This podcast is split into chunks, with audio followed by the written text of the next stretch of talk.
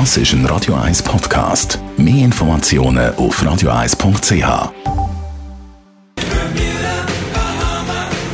Viertel vor 10 Uhr.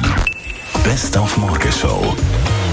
Ganz viele Reaktionen zum Abstimmungssonntag haben wir gebracht, heute Morgen.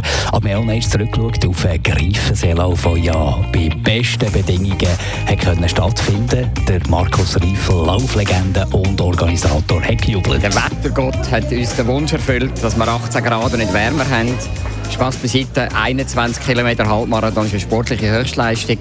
Und das geht ein bisschen gemütlicher bei 18 als bei 30 Grad. Und Team Radio 1 hat Team Radio Zürich hat total abgerechnet. Nicht zuletzt auch natürlich wegen dem Joker, dem Triathleten Marcos Watson. Ja, ich bin wirklich zufrieden. Es ist gut gelaufen. Ich bin meine Pace gerannt, die ich gewusst habe, und die konnte ich durchziehen. Und Genau so habe ich es erwartet. Ist super gelaufen, ja. Und du hast für uns Spitzenzeit geholt, oder? Sieht so aus, ja.